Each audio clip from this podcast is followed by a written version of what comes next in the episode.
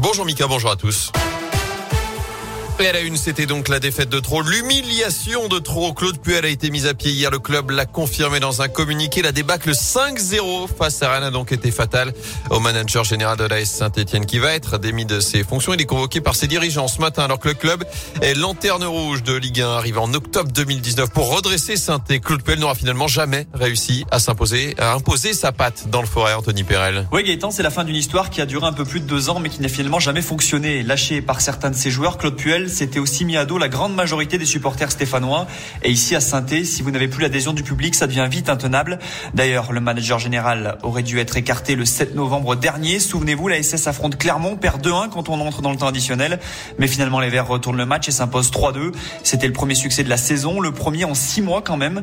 Et il se dit que ce jour-là, Puel aurait été licencié en cas de défaite. Au final, il a gagné un petit mois. Le souci, c'est que la situation ne s'est pas arrangée. Les Verts sont toujours derniers, viennent de se faire gifler 5-0 à la maison.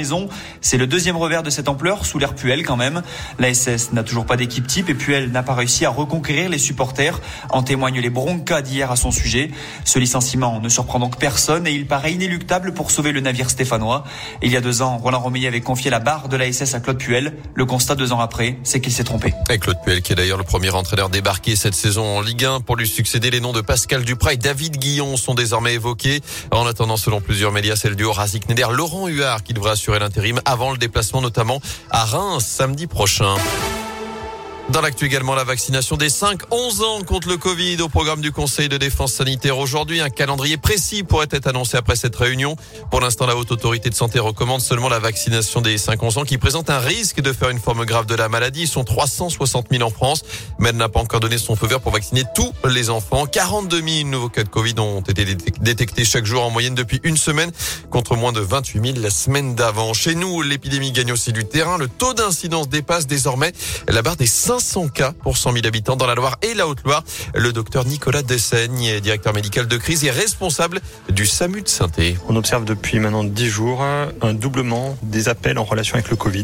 Il y a une vraie augmentation globale. Actuellement, en réanimation, il y a une trentaine de patients qui sont euh, sur notre territoire en réanimation et qui ont le Covid. Sur ces 30 patients, les deux tiers ne sont pas vaccinés. Donc je pense que le message est clair. Hein. Et sur le tiers qui reste, ce sont des gens qui sont fragiles, qui malgré une vaccination bien conduite, ont des facteurs qui font que leur système, leur système immunitaire ont plus de mal à, se défendre contre, contre une agression d'un virus. Et notez par ailleurs que dans la Loire, la préfète a déjà prévu de nouvelles mesures dès demain avec l'instauration notamment du pass sanitaire pour euh, tous les marchés de Noël, le rétablissement également du port du masque en extérieur dans les communes à forte densité de population. On en savoir plus dans la journée.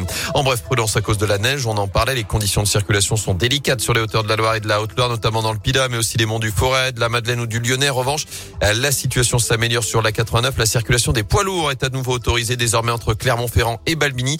Soyez tout de même prudents et patients dans le secteur. Meeting agité pour Eric Zemmour à Villepinte en Seine-Saint-Denis, marqué par des tensions et des violences. Le candidat, lui-même a été blessé au poignet. Une équipe de l'émission Quotidien a été huée par le public. Elle a dû être mise à l'abri et des militants de SOS Racisme ont été agressés par des participants. Cinq personnes ont été blessées.